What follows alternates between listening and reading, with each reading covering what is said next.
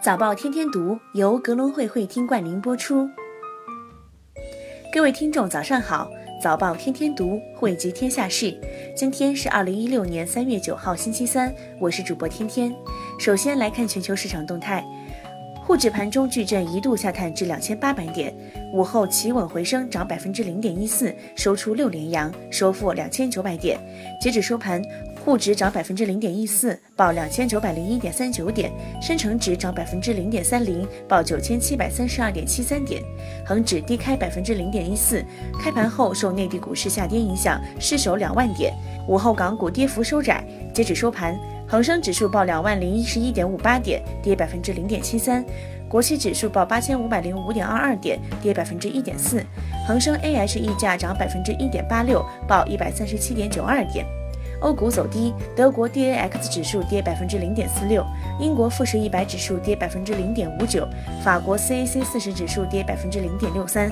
美股周二低开，原油价格与疲软的中国贸易数据受到关注。截止开盘，道指下跌百分之零点四九，报一万六千九百九十点三三点；纳指下跌百分之零点七四，报四千六百七十三点六七点。油价回落，美油跌百分之一点二四，报每桶三十七点四六美元；布油跌百分之一点零三，报四十点四零美元。美元指数跌百分之零点零九，报九十七点零三点。黄金期货跌百分之零点零八，报一千二百六十五点四十美元每盎司。LME 铜跌百分之一点七二，报四千九百二十点五零点。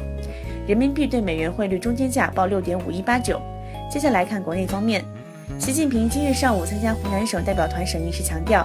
推进供给侧结构性改革是一场硬仗，要把握好加法和减法，促进经济总量增加，减少无效和低端供给，提高全要素生产率。全国政协委员、央行副行长潘功胜今日表示，当前我国房地产市场基本特征是总量过剩、区域分化，因此住房信贷政策调整的基本逻辑和总体基调是因地施策。下一步，央行将进一步落实因地施策的要求，完善区域差别化的住房信贷政策。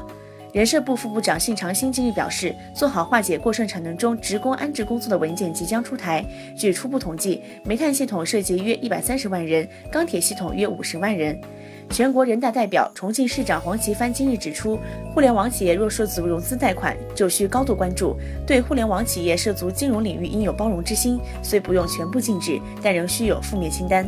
证监会副主席李超昨日上午参加全国政协经济组会议，李超特别强调，根据现在的市场情况，大家对敏感问题要如实报道。我没说延迟，也没说正要做。银监会副主席曹宇八日表示，投贷联动进展很顺利，首批试点很快就要公布，将会选择符合条件的商业银行进行试点。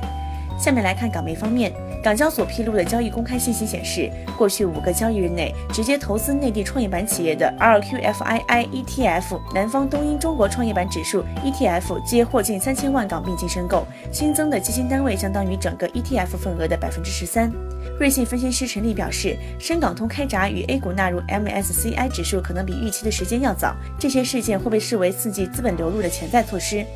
SOHO 中国公布去年净利润五点三八亿元，同比大跌百分之八十七。利润大跌是因为公司从销售物业转型到持有出租物业。董事长潘石屹表示，由于市场向好，本月底拟重启销售物业，第一个物业将是上海世纪广场。中兴通讯表示，正在与美国有关部门合作。据悉，中兴通讯销售的电信设备占全球的百分之八至百分之十，伊朗是其客户之一。接下来看海外市场方面。花旗认为，近期铁矿石价格较2015年低点反弹超百分之六十，主要是受中国乐观情绪推动。目前全球经济并不乐观，仍预计2016年铁矿石均价每吨为三十八美元，2017年为三十五美元。英国央行行长卡尼表示，如果选民投票支持英国退出欧盟，那么金融机构毫无疑问将把业务迁出英国。他的表态呼应了高盛集团和汇丰等银行此前的态度。彭博，欧央行周四会议前瞻。欧央行尽力避免市场失望。欧洲央行一月份承诺在本周评估和重新考虑其货币政策。问题不是决策者是否放松政策，而是如何放松。德国财长舒伊布勒在布鲁塞尔举行的新闻发布会上表示，塞浦路斯援助计划的退出取得了巨大成功。亚马逊在最近的一则招聘启事中称，亚马逊的 VR 团队将探索和创造一个沉浸式叙述平台和接口，包括虚拟现实内容的设置和播放平台。下面来看公司公告方面。新股家园国际上市首日，该股首挂开报二点五八元，全日收二点五八元，较上市价二点四八元高出百分之四，成交三千五百四十四万股，涉资八千九百七十八万元。北京汽车旗下电动车子公司计划进行首次公开发行，公司副总经理张勇表示，公司有这个计划，但尚不清楚何时执行。神州租车公布截止去年十二月底止全年业绩，纯利十四点零一亿元人民币，按年升百分之二百二十一点三四，每股盈利五十九点一分，不派末期息。港机工程行政总裁邓建荣表示，将致力透过改善成本效益及运营成本来改善表现。虽然行业面对竞争增加及新科技改善的挑战，但在航空业增长和飞机数量增加的情况下，预期仍存机遇。认为飞机维修大订单仍需时再出现，为短期内没有。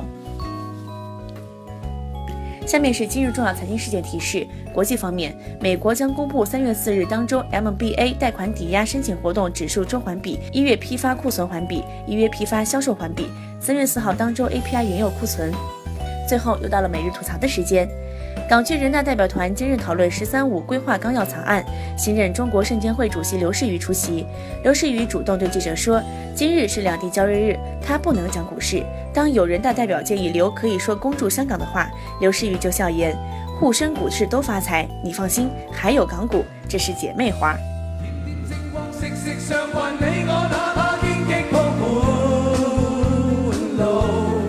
好了，今天的播报就到这里。早报天天读，明天同一时间与您不见不散。情同两手，